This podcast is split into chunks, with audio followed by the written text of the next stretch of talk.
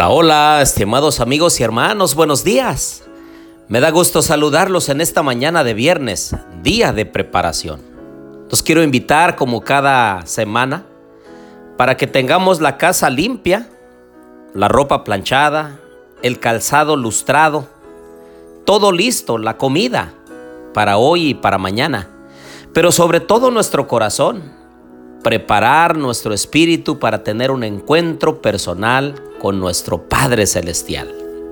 Oremos. Querido Dios y bondadoso Padre, en esta mañana, Señor, nos sentimos muy agradecidos contigo por la vida.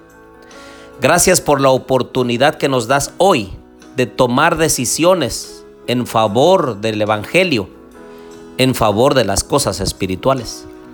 Te pedimos, Señor, que bendigas a cada uno de los miembros de nuestra familia, nuestros amigos, nuestros vecinos, incluso aquellos que no piensan como nosotros, Señor. Sé tú con ellos, Padre. A nosotros transfórmanos. Llénanos de tu gracia, de tu bondad, de tu misericordia. Acompáñanos también en el estudio de tu palabra. Te lo pedimos en Jesús. Amén. Bien, les doy la bienvenida a nuestro estudio y reflexión de la Santa Palabra de Dios. Les habla su amigo y hermano Marcelo Ordóñez desde el puerto de Veracruz, México.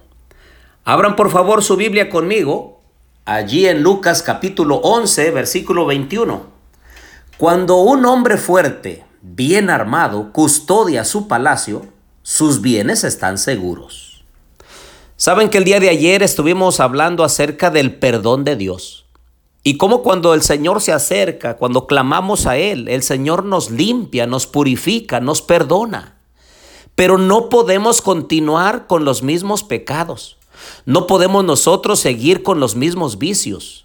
Cuando nos arrepentimos, en realidad nos apartamos de las cosas indignas y entonces el Señor nos limpia, nos purifica y delante de Él somos una nueva criatura en Cristo.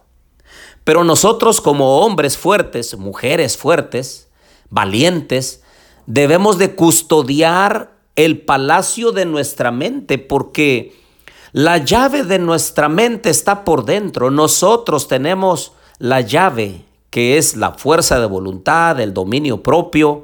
Nosotros podemos abrirle la puerta de nuestra mente a la influencia poderosa del Espíritu Santo o a otra influencia de otro enemigo de nuestro Dios. Por eso, cuando el Señor limpia, cuando el Señor deja bien ordenada nuestra vida, pues nosotros necesitamos ahora custodiar nuestra mente, que las cosas indignas no vuelvan a llegar, que no volvamos a ir al pecado nuevamente, como dijo el Señor, la puerca vuelve nuevamente a su cieno y el perro otra vez a su vómito. Necesitamos pedirle al Señor que nos ayude a seguir transformando nuestra vida.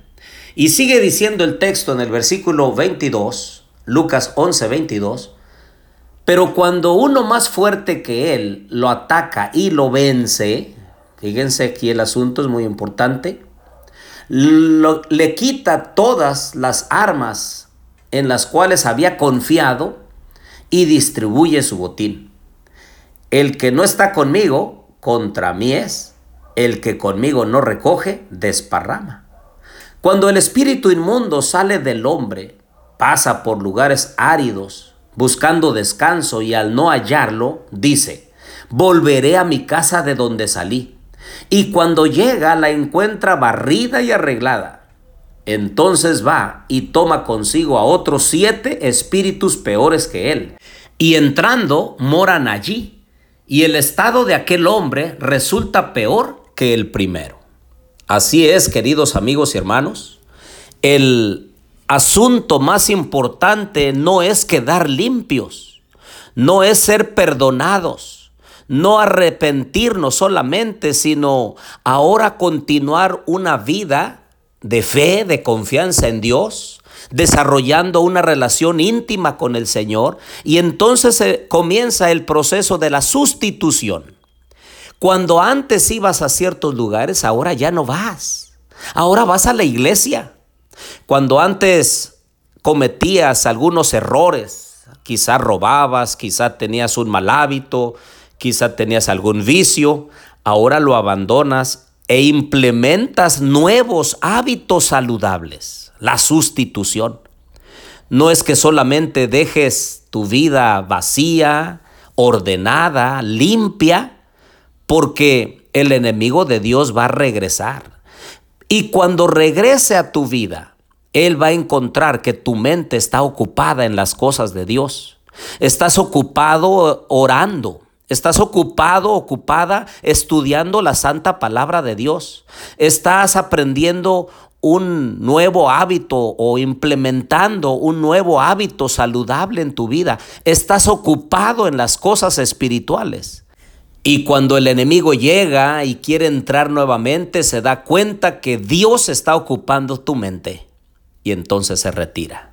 Dios es poderoso Dios puede socorrerte, Dios puede ayudarte, pero la parte humana es sustituir todo aquello indigno, sucio, pecaminoso por las cosas espirituales, las cosas eternas, las cosas de la luz, las cosas de valor. Si tú estás tratando de cambiar, si tú estás siendo perdonado por Dios, entonces sustituye todo aquello, incluso amistades, Ahora busca nuevas amistades, aquellas que te acerquen a Dios. Dime, ¿las amistades que tienes te llevan más cerca de Dios o te alejan de Él? Entonces comienza a ser el proceso de la sustitución. Mi anhelo y mi deseo es que Dios te bendiga y que en el proceso de limpieza, de orden y de que seas llenado del Espíritu Santo de Dios, lo hagas de la forma que Dios quiere que el Señor esté contigo. Habla con Él en esta, en esta mañana.